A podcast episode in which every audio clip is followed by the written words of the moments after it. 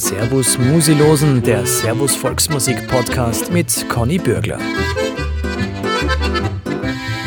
Grüß euch und herzlich willkommen zum Servus Musilosen Podcast. Bei uns gibt's immer spannende Gäste mit interessanten Geschichten und dazu die passende Musik.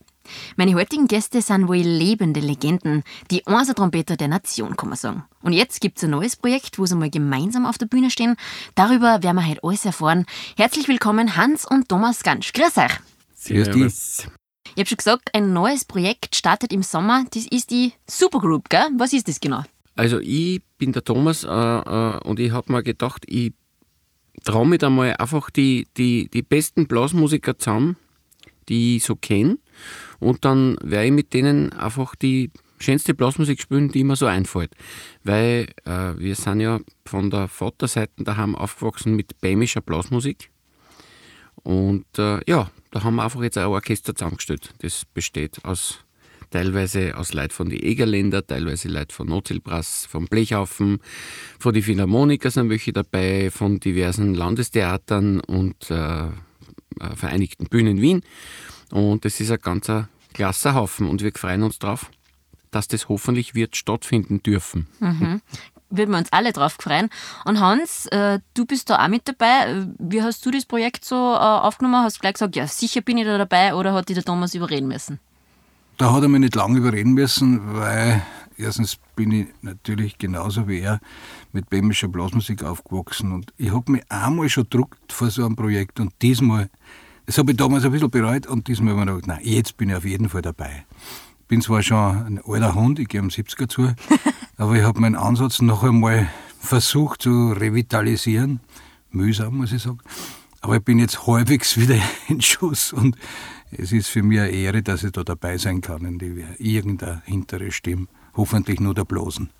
Ah, zu der Tiefstapeln, oder Thomas? Äh, nein, er ist wirklich sehr schlecht benannt. und, äh, und äh, damit es nicht peinlich wird, haben wir extra äh, sechs Trompeten engagiert, damit wir wirklich ganz setzen können, dass er nicht auffällt. Zumindest nicht negativ.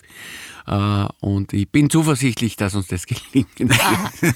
nein, also ganz, um das richtig zu stellen für die Zuhörerinnen zu Hause, äh, der Hans spielt genauso gut, wie er immer gespielt hat, auch wenn er gerne Gegenteiliges behauptet das nicht ganz, also, äh, aber das Herz äh, ist noch immer dabei. Na schau, und vom Herz geht ja so viel aus, nicht? Genau. Das Gefühl ist ja so wichtig, wie wir wissen. Ihr habt beide gesagt, ihr seid von böhmischer Blasmusik geprägt aus der Kindheit, weil euer, euer Vater gell, hat euch mit den Klängen des Zentralorchesters der tschechischen Volksarmee geprägt. Äh, ja, allerdings in, in zwei verschiedenen Versionen. Hans, du bist ja, also der Hans ist ja wesentlich älter und er ist nur aufgewachsen, wo der Vater nur einen Bauernhof gehabt hat und da gab es eine, eine sonntägliche Beschallung vom Vater, oder? Wie war das? Es war so, dass immer ein Sonntagmorgenkonzert gegeben hat, das war von 6 bis 7 in der Früh. Und der Vater hat extra einen Lautsprecher im Kurstall montiert. Ich war damals noch handmelkend in die bäuerliche Arbeit eingebunden und da haben wir immer das Konzert der tschechischen Zentralmusik gehört und ich war beglückt. Das war, das war einfach unglaublich und die Kirche haben gleich die Milch viel besser gegeben, weil das die, die böhmische Musik uns so erfreut hat.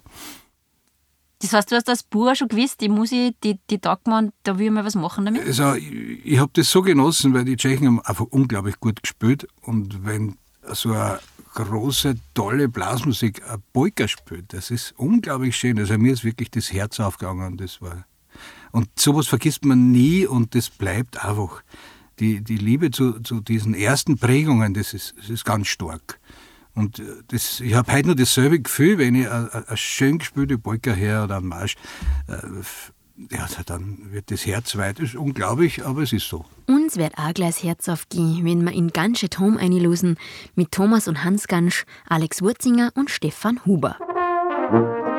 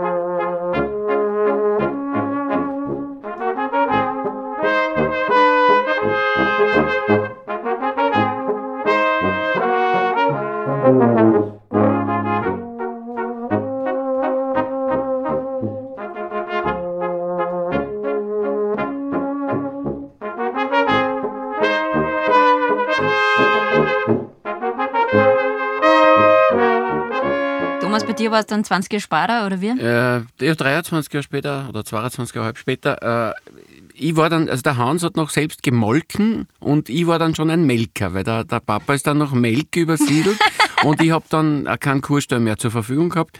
Bei uns sind einfach die Platten auf und abgerannt nebst der blau-gelben Welle und jeder Chance an, an Frühschoppen dort zu hören. Und der Vater natürlich selber Kapellmeister im eigenen, also in, im Elternhaus war äh, unten im Erdgeschoss der Proberaum von der Musi und die Musikschule und ich war also ständig umgeben von dieser Musik. Und die Stadtkapellen, äh, der hat er halt versucht beizubringen, so zu spielen wie die Tschechen. Und ich, halt, ich bin da in, dieser, in diesem Spannungsverhältnis zwischen den Platten von den Tschechen und der Realität der Stadtkapelle aufgewachsen. Äh, und es war auch fast, im Sommer war jeden Sonntag Frühschoppen und da hat der Vater sogar unten beim Brauhaus mit dem Wirt damals gemeinsam eine Bühne gebaut, damit die Kapellen dort spielen kann. Und er ist auch daneben zu jeder Kapelle gefahren, die gespielt hat, die Konzerte gehabt hat er, also er war immer unterwegs mit einem Herz für die Blasmusik. Und sein Ideal waren eben die, die Tschechen und das hat sich eins zu eins auf mich übertragen. Und wie der Hans schon gesagt hat, die Art, wie die miteinander spielen, ob das jetzt symphonische Blasmusik ist oder noch besser ein Marsch oder ein Polka, das ist eben so einzigartig und die sind so zusammengekratzt.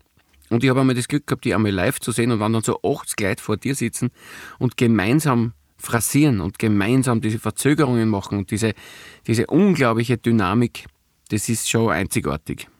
Also da ist wirklich ein Unterschied, sagst du, oder sagt ihr, wie die, wie die Tschechen die Blasmusik spielen, als wir es mir kennen und hören von der Blasmusik? Auf jeden Fall.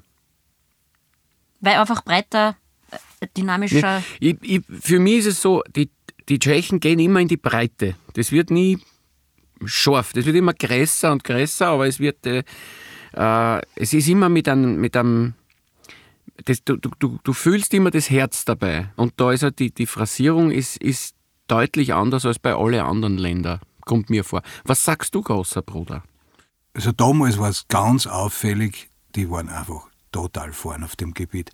Mittlerweile hat es natürlich sehr um sich gegriffen, was ich, der Ernst Mosch mit den Egerländer Musikanten hat es natürlich weitgehend aufgenommen, haben höchst, äh, Blasmusik in höchster Qualität gemacht, natürlich in viel kleinerer Besetzung.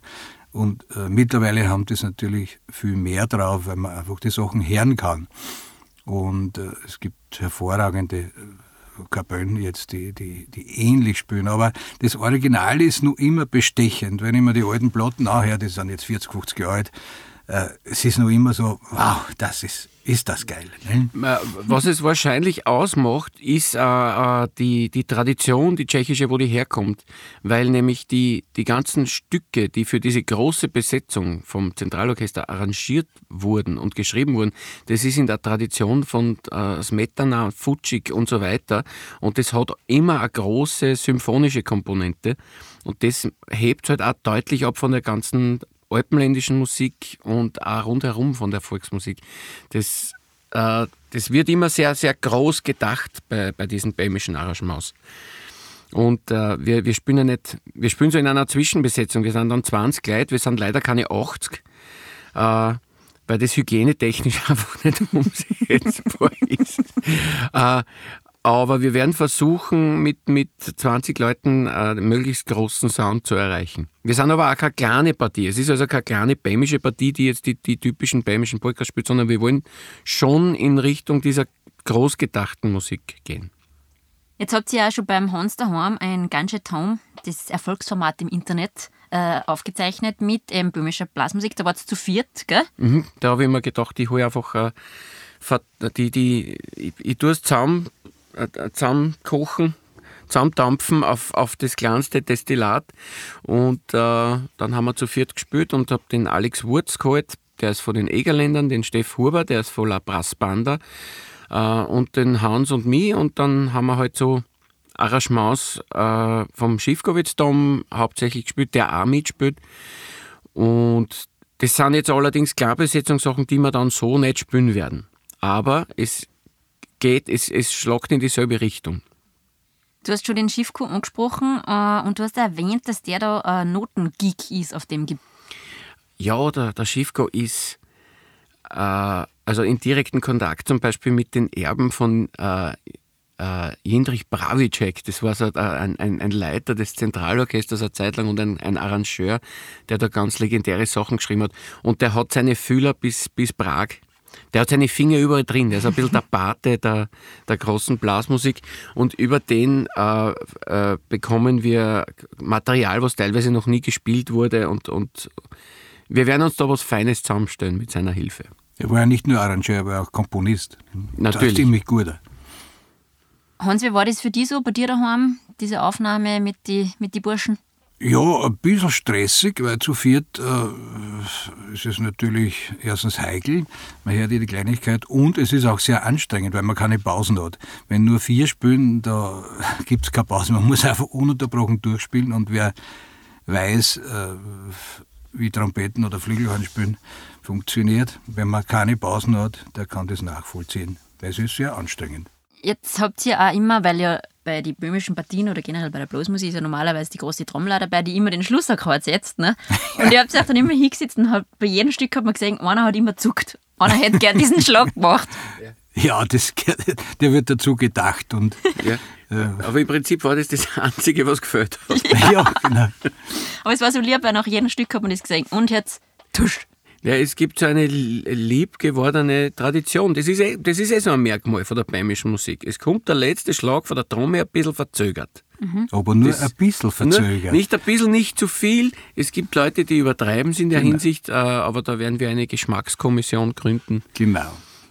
Und werden genau festlegen, äh, in, in welchem Bereich äh, die Inzidenz liegen muss für den letzten Schlag. genau. Machst du dann ein Massentest, ein Casting für diese Kommission oder wie machst du? Ja, wir werden, wir werden, wir setzen in diesem Fall auf Testung. es muss, man, man, muss, man muss sagen, die, der letzte, der Abschlag der großen Trommel muss in einem Mindestabstand zum Schlussakkord stattfinden. So. Und zwar in einem logischen. Es sind alle, die zwei Sekunden später einen Trommelschlag machen. Also bitte macht es in, einer logisch, in einer logischen Rittertando Fortführung und Vollendung. Das ist nämlich das Beste. Jetzt zwar ohne Nachschlag, aber dafür live vom Gansch et Home Böhmisch Quartett. Wir hören Notlösungen und die Kapelle erzählt.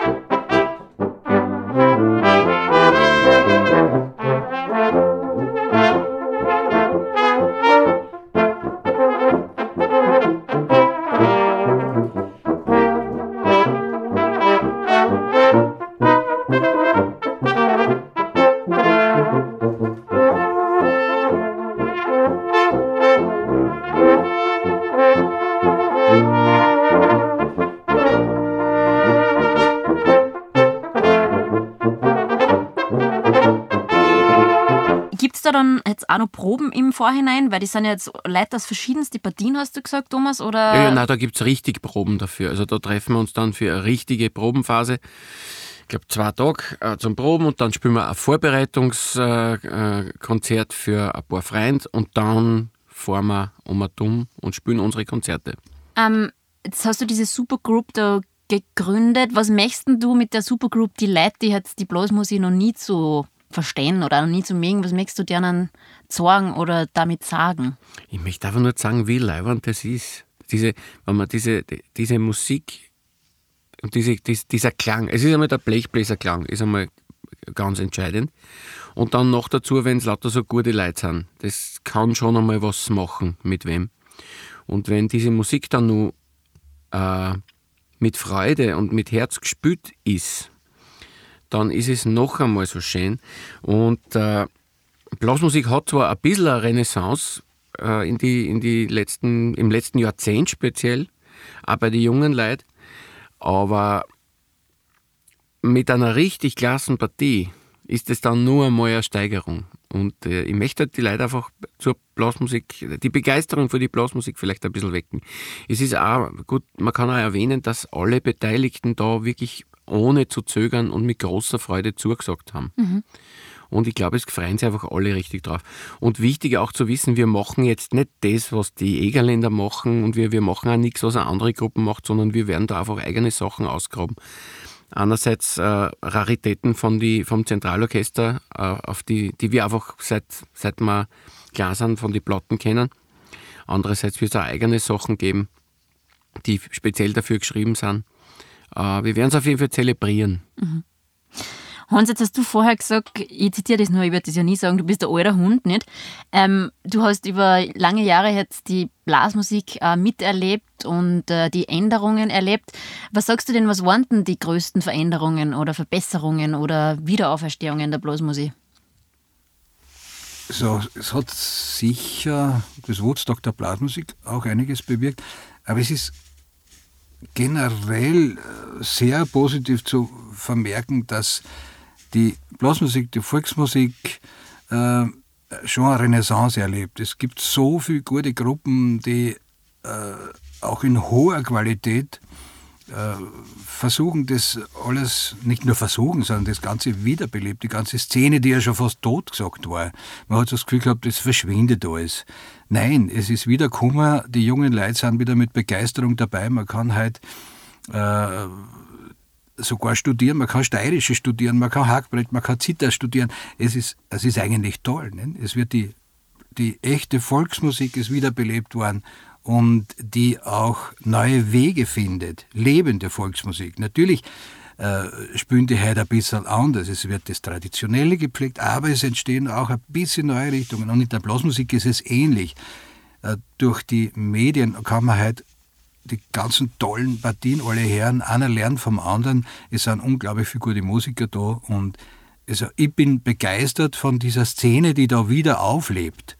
Und äh, die, diese, diese Freude am, am selber Spielen und, und die, die ist einfach wieder stärker da und das, ich finde das toll und wir wollen da auch jetzt mit unserem Projekt ein bisschen dazu beitragen, diese Freude am wirklich echten, geilen Spielen zu vermitteln. Jetzt sagst du schon, man kann das studieren und so viele gute Musikanten. Ähm, wie seht ihr die Gewichtung von Perfektion und dann doch noch Gefühl, wo ein Fehler auch mal wurscht ist? Haha, ich glaube, wir zwei, da, da gehen wir ein bisschen auseinander wahrscheinlich. Ich weiß es nicht. Ich, ich, mir ist im Zweifel immer wichtiger, dass, dass äh, eine Aussage getätigt wird mit dem, was man spielt. Ja? Also mir ist wichtig, dass man ehrlich ist beim Spielen. Und wenn man ehrlich ist, dann ist man halt nicht perfekt. Ja? Und wenn einmal was passiert, aber es wird eine groß, es wird eine schöne Erzählung gemacht mit, mit, mit dem Instrument. Also wenn ich eine Geschichte zum Erzählen habe beim Spielen, dann ist mir das wurscht, wenn ein kleiner Fehler passiert. Und ich bin natürlich, äh, ich war natürlich nie in einem Orchester oder so und deswegen habe ich mit der Perfektion immer gehadert, weil das habe ich einfach nicht zusammengebracht. Ich habe einfach nie perfekt spielen können. Und bin aber dann draufgekommen mit der Zeit, dass Perfektion nicht das ist, was das Publikum interessiert. Das Publikum ist daran interessiert, dass man eine Geschichte erzählt. Ich glaube, wir sind da weniger weit auseinander, als du vielleicht jetzt angeschnitten hast. Natürlich, ich bin geprägt vom Orchesterspielen und äh, habe der Perfektion immer nachlaufen müssen und bin ja auch verzweifelt und vergeblich nachgelaufen, weil man kann nicht perfekt spielen. Aber natürlich ist das Allerwichtigste, wie Thomas schon gesagt hat, die Vermittlung von Gefühlen und, und das Herz und das, was passiert in der Musik. Das ist natürlich das Wichtigste. Nicht? Äh, Perfektion, ja, durch meine Prägung rennt mir das nach und ich möchte halt immer alles ausbessern und möglichst sauber und perfekt spielen. Das Problem haben aber wir eh das, beide. Aber die Gewichtung, ja, ist, ist natürlich klar. Ich glaube, da sind wir uns ja einig. Wir haben beide, glaube ich, vom, vom Vater mitgekriegt, dieses, das Grundgefühl, wenn du nicht perfekt bist, dann gehst du gar nicht auf die Bühne. Deswegen hat zum Beispiel eine Schwester von uns, die leider nicht mehr lebt, aber die hat deswegen zum Beispiel gar nie weiter dann. Die hätte sich das gar nicht zutraut, äh, weil, weil die Prägung so stark war. Ja? Und wir sind nicht dieser Perfektion an, an einen Gutteil nachgelaufen, jeder auf seine Art. Ich muss aber dazu sagen, ich habe gerade ein interessantes Gespräch genau zu dem Thema gehabt, wo es darum gegangen ist, mit, also mit ein paar Amerikanern. Da ist einmal ein Orchesterkonzert gegangen, wo in von den großen äh, Orchester, ich glaube der Tom Rolfs war es, du, du wirst da wissen, wenn ich meinen habe. Aber wurscht, auf jeden Fall einer von die, einer, erster Trompeter von einem von den großen Orchester ist es Philadelphia oder Boston Pops oder was, hat irgendeine große Symphonie einfach riskiert, riskiert, riskiert und hat dann einmal Fehler gemacht und das Publikum hat ihn geliebt. Ja? Und ich habe genau dasselbe, kann ich mich erinnern, mit dir erlebt. Ich habe die Spielen gehört im Konzert, dass in Wien die Alpensymphonie mit Mosawa und ich weiß, da ist da einmal was passiert, sonst das war eh alles perfekt und einmal ist was passiert und du bist aber die ganze Zeit volles Risiko gegangen. Und ich kann mich an den Jubel erinnern, wie du aufstehen hast können nachher. Wie der Osawa die aufstehen hat lassen, die Leute haben gejohlt. Und nicht nur ich. Ja. weil das war einfach total super, weil man dann was gespürt. Und, und das ist ein bisschen schade oft, dass, dass, dass sie so eine, ein, ein, ein Perfektionsglaube, sie gerade in den Orchestern, äh, durchgesetzt hat, wo im Endeffekt rauskommt, dass alles irgendwie gleich klingt. Ja, es ist natürlich eine, eine Logik dahinter. Durch die Medien, durch die ständigen Liveaufnahmen, die es gibt, ähm, äh, setzt es die Musiker natürlich unter Druck, nicht? weil die Fehler sind natürlich dann auch verewigt. Und jetzt hat man das Gefühl, man darf keinen Fehler machen. Nicht? Schade eigentlich, nicht? weil es spült ja viel freier, wenn das einfach wurscht war. Nicht?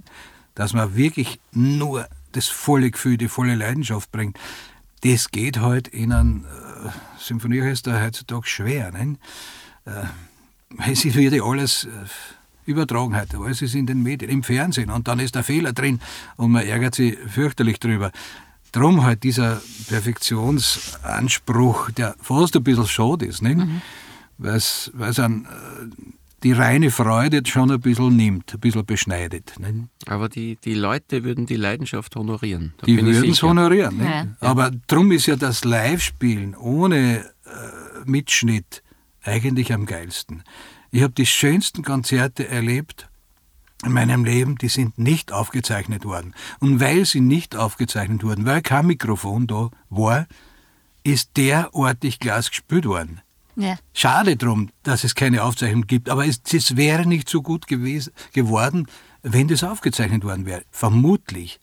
Das war mit Karajan, die, die, die, die Ochte Bruckner und zum Beispiel mit Marcel die fünfte Male, beides in der Carnegie Hall. Das war unglaublich toll. Mhm. Und da gibt es kein Dokument davon. Aber in meiner Erinnerung, äh, ich werde es nie vergessen, weil das war unglaublich schön. Ne? Ja, das ist der Zauber, den unsere Zeit verloren hat. Leider. Ja, genau. Das da haben wir schon mal drüber geredet, Conny, gell? Ja, haben wir schon mal drüber geredet. weil heute, wenn, wenn wir auf der Bühne spielen, ist es einfach davon auszugehen, dass immer wer mitfilmt. Ja. ja. Und da muss dann irgendwo sagen, na gut, heute habe ich halt schlecht gespielt, na, dann habe ich halt schlecht gespielt, ist auch wurscht. Ja. Abseits der Kameras und abseits der Mikrofone sind dann oft die nettesten Huckereien und die nettesten Spielereien. Es ist halt genau, so. genau.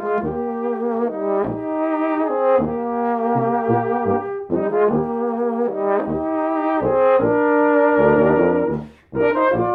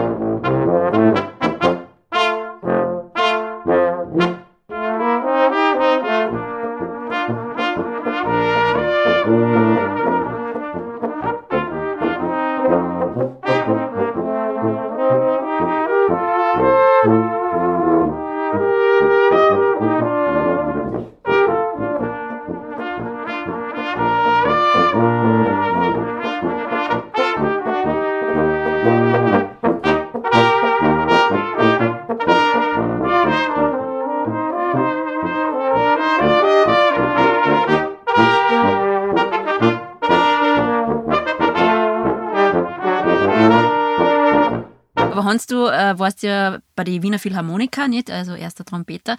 So wie du das jetzt erzählst, äh, klingt das schon so, dass dieser wahnsinniger Druck und Belastung war. Oder hast du es schon genossen auch? Ich habe es manchmal genossen, aber natürlich ist der Druck überwiegt in Summe also schon manchmal sehr. Und darum habe ich auch aufgehört. Ich habe fünf Kinder daheim gehabt, äh, damals noch ziemlich klar, es war so ein Stress für mich und ich habe gesagt, ich halte das nicht ewig durch, ich will das nicht ewig durchhalten. Und darum habe ich mich dann auch entschieden, aber äh, wie ich eine Professur gekriegt habe, damals in, in, im Mozarteum, habe ich im Orchester gekündigt, weil ich gesagt ich, ich tue mir das nicht an, das mache ich doch nicht nebenbei. Was habe ich davon, von dem ganzen Geld, nicht? wenn ich, wenn ich seelisch draufgehe? Nicht? Und habe mich dann entschieden, nein, es, es, es, gibt ein anderes Leben auch. Und dann habe ich ja noch Gelegenheit genug gehabt, Solo zu spielen, Ensemble zu spielen, alles Mögliche zu machen, wo ich vorher eh keine Zeit gehabt habe. Haben die Entscheidung alle verstanden oder hat irgendwer gesagt, ja, spinnst du, das kannst du nicht machen? Ähm, es war schon, manche haben das verstanden, die haben mir recht gegeben und gesagt, Ma, ich könnte, ich war froh, wenn ich das auch machen könnte. Andere haben das überhaupt nicht verstanden. Ich kann mich erinnern, wie, wie ich verabschiedet worden bin, knapp, wo der Vorstand gesagt hat, ja, einer von uns verlässt uns freiwillig. Er möge, wir wünschen ihm alles Gute, er möge diesen Schritt nie bereuen. Ui. Und Okay. du hast dich gegen, gegen das Allerheiligste ja, ja. Wie kann man nur das Heiligtum ja. verlassen? Aber ja. ja. man kann. Der gefallene Sohn. Und ich habe das nie bereut und ich habe natürlich auch nie bereut, dass ich dort war. Ich habe unglaublich tolle Erfahrungen gemacht und Erlebnisse gehabt. Aber äh, für mich war das richtig und, und es passt. Wie hast du das damals erlebt, Thomas, wie er aufgehört hat? Uh, für, ja, ich habe natürlich zum Hans immer aufgeschaut, er war immer mein Idol und der, der war damals, wann hast du aufgehört? Mit 43, oder? 43 ja, einfach so, einfach wirklich am Höhepunkt des, des Könnens, ja. Also, ja, ich meine, besser kann man nicht aufhören, ja. Aber wenn es viele nicht verstanden haben, mir, für mich war das auch wichtig, ein wichtiges Vorbild, weil es hat mir schon auch gesagt, na, man muss nicht. Mhm. Weil es gibt ja ganz andere Leute. Es gibt da Leute, die haben, äh, die spielen bei den Philharmoniker, haben eine Professur in Wien und fliegen dann nur alle zwei Wochen nach Tokio, weil sie dort auch eine Professur haben. Also solche Existenzen gibt es ja auch. Ja? ja? Und das ist halt keine erstrebenswerte Existenz irgendwie. Das, da, da geht einfach ganz viel. Du, es mag. Ja, eh, aber das, das, was am Leben Spaß macht, ist ja. dann irgendwie auch vorbei. Gell? Ja. Ja, also im Zweifel gebe ich da schon recht.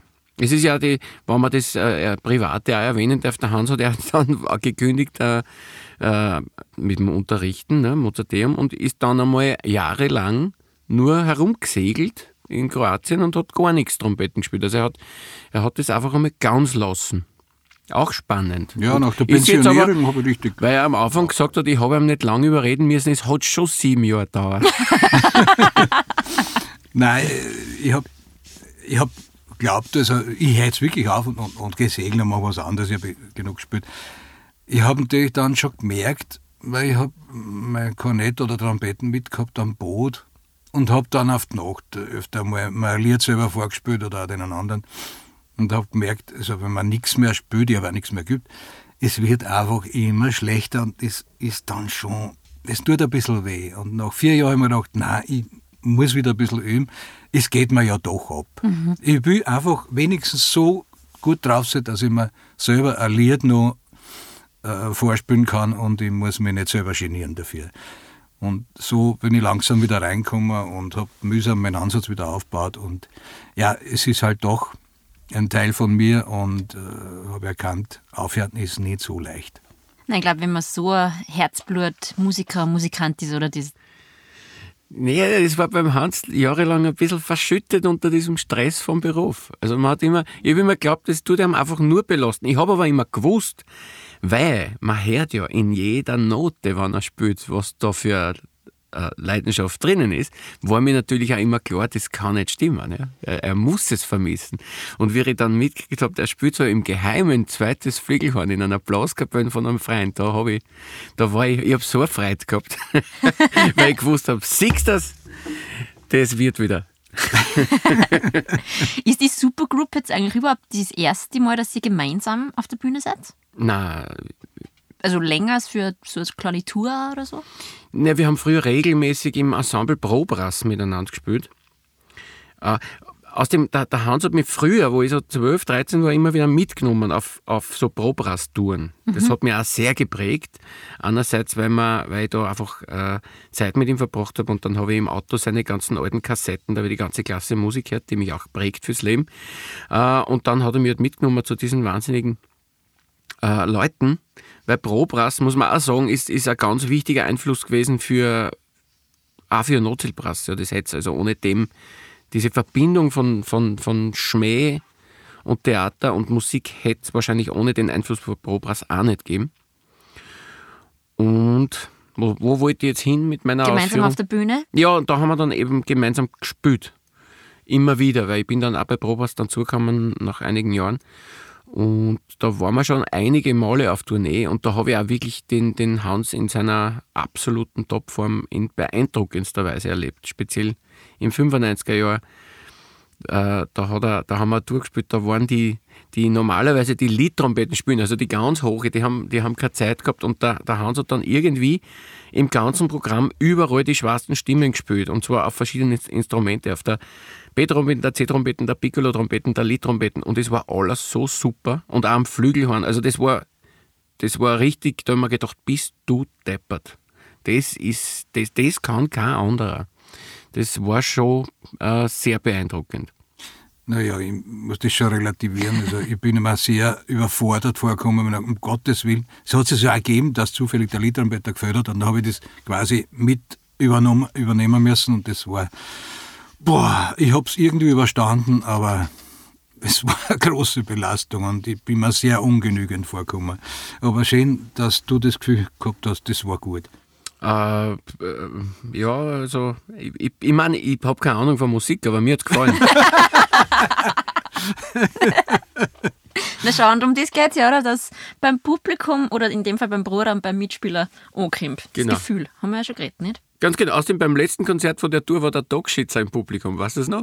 Ah, ja. Große, große Trompetenlegende. Wahnsinn, neben, ja. neben dem Maurice André ist der Timothy Dogschitzer der große Solist gewesen dieser Ära.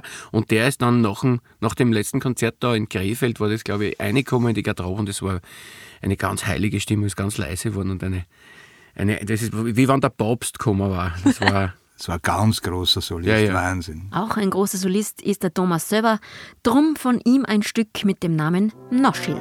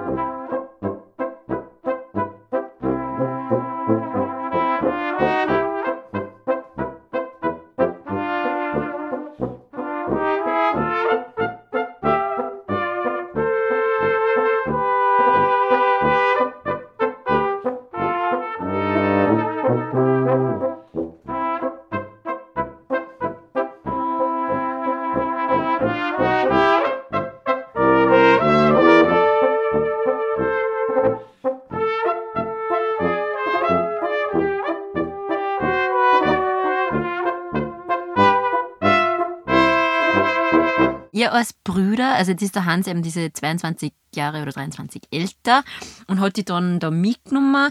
Ähm, wart ihr auch immer musikalisch einig oder habt ihr auch immer gut verstanden auch, oder hat es dann schon auch diese bisher brüderliche Rivalität gegeben? Ja, naja, das ist derartig zeitversetzt.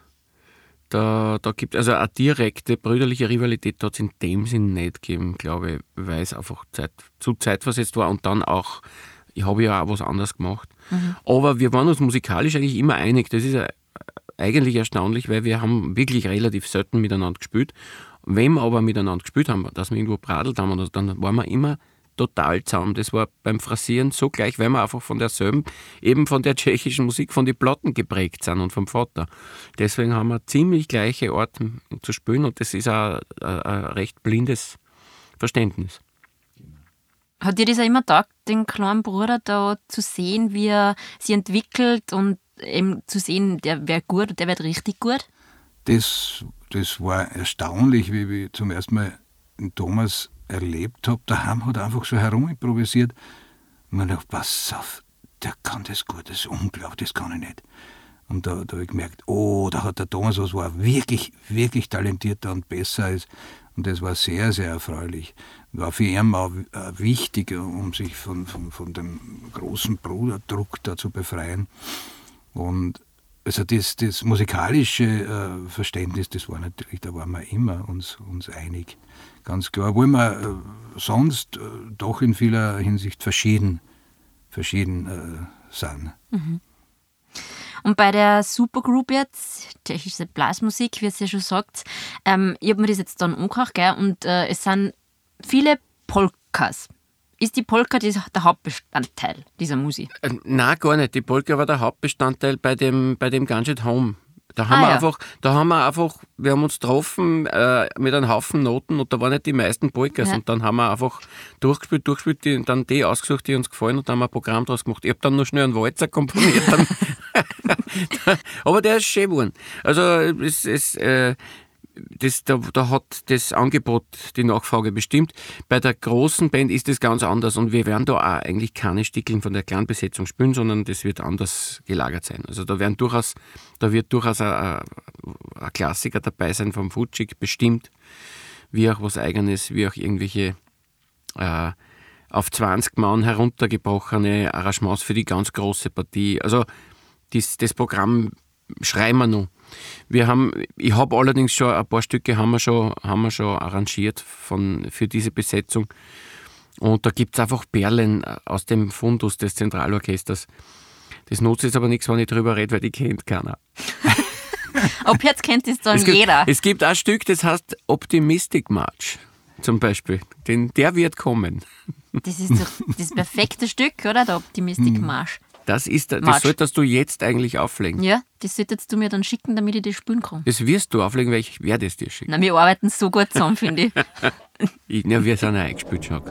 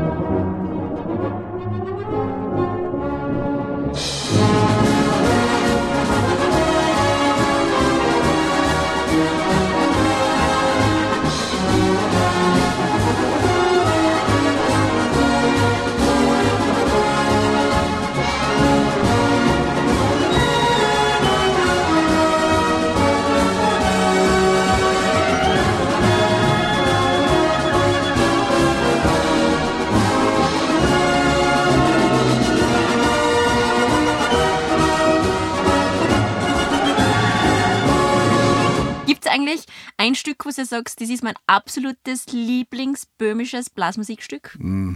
Da kommt nichts zu wie? Also ich könnte mich nicht entscheiden. Es gibt einige Stücke, die mich tief berühren.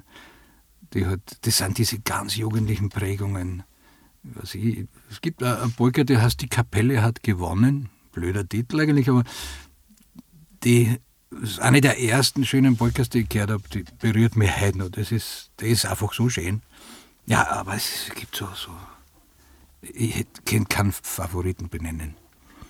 Bei mir ist es eher einfach nur der Klang von dieser Kapelle, von dem Zentralorchester. Ja, natürlich. Diese, die Art zu spielen und die Art, wie es arrangiert ist. Und, äh, aber letztlich kann ich auf die Frage immer mit Futschig antworten, weil der Futschig hat einfach für sowas die, den, die, den archetypischen Sound geschaffen. Und er hat auch die, immer diese harmonisch interessanten Wendungen drin. Und es ist also futschig.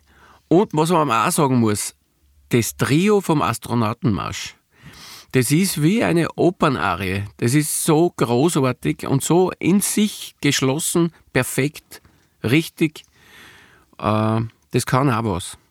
Also die, die große, der Tscheche greift gern zur großen Melodie. Also da wird nicht mit dem kleinen Besteck gegessen, sondern da wird einfach groß aufgetragen und äh, ein gewisser Pathos ist nicht schlecht, das, das liebe ich sehr. Los geht jetzt im Juni, richtig? Und ihr seid in Wien, seid, oder? In Graz, Oberösterreich oder wo seid ihr überall?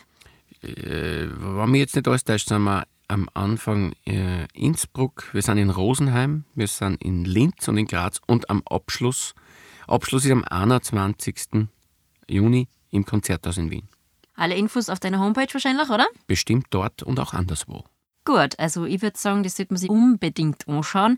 Äh, ich werde auch mal irgendwann vorbeikommen, wenn ich darf. Das würde mich besonders freuen. lieber Hans, lieber Thomas, ich sage danke, dass ihr heute da wart. Danke auch. Danke für die Einladung. Das war's für heute mit unserem Podcast. Wir hören uns bald wieder mit neuer Musi und neuen Gäste. Bis dahin sage ich danke fürs Zuhören beim Servus Musilosen.